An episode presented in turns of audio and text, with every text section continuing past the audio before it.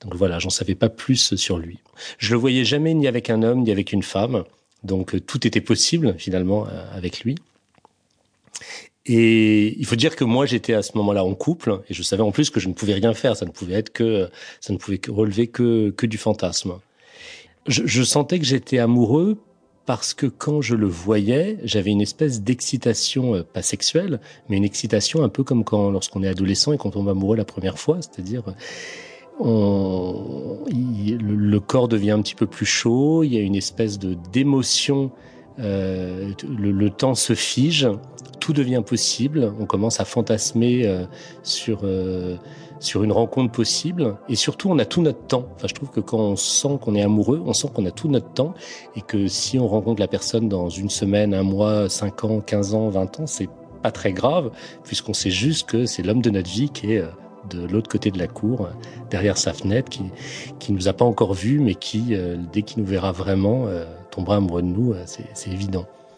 Et au bout de quelques mois, j'ai été invité chez un autre voisin, donc pas chez ce Canadien, chez un autre voisin d'origine autrichienne.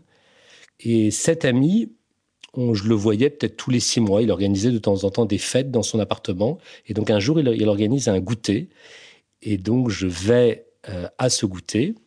Il y avait une dizaine de personnes. Euh, on boit, on mange des gâteaux, tout se passe bien.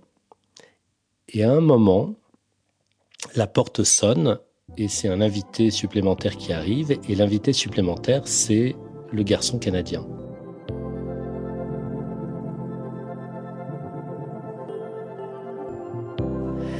Et donc là, je me sens extrêmement euh, ému euh, de le rencontrer. Je, je me dis qu'on va pouvoir discuter. Je lui dis bonjour, il me dit bonjour j'essaie de faire de, de, de, de, faire durer le plaisir, c'est-à-dire que je ne me jette pas sur lui pour euh, lui raconter ma vie ou lui poser des questions. Je l'observe, je parle à d'autres personnes et je me dis que de toute façon j'aurai du temps pour lui parler. Et puis je me dis si je n'arrive pas à lui parler pendant ce goûter, maintenant qu'on s'est vu chez cet ami commun, la prochaine fois que je le croiserai dans l'ascenseur ou dans le, la cour, je pourrai euh, discuter avec lui euh, facilement.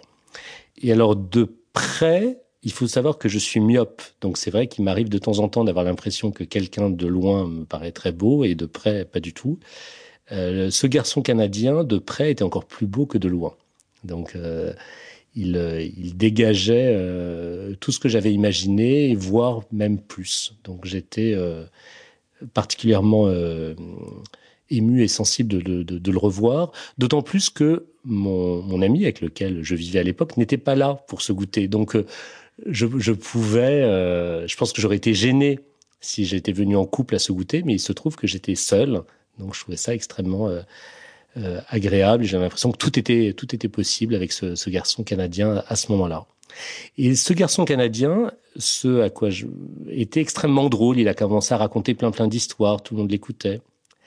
Et à un moment donné, il parle de l'immeuble, des gens dans l'immeuble, il explique qu'il est très très content de vivre rue Montorgueil, mais qu'il a quand même un problème, un gros problème, c'est qu'il y a un, pervers, un détraqué, qui euh, l'espionne de sa cuisine.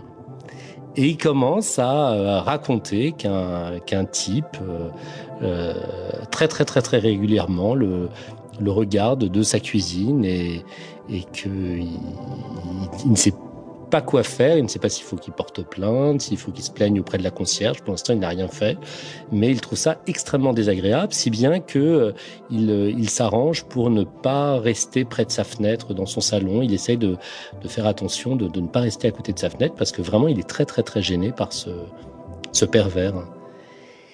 Et là, je me rends compte qu'il n'a pas compris que je suis euh, le voisin pervers qui le, qui le regarde de temps en temps. Là, il y a mon petit cœur qui s'écroule. Qui je me sens vraiment malheureux, comme si euh, on venait de, de rompre.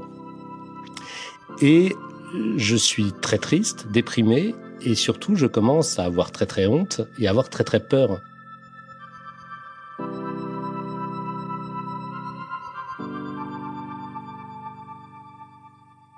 J'ai peur qu'à un moment donné, quelqu'un dans le salon dise euh, Mais Mathieu habite aussi dans l'immeuble, il habite juste en face.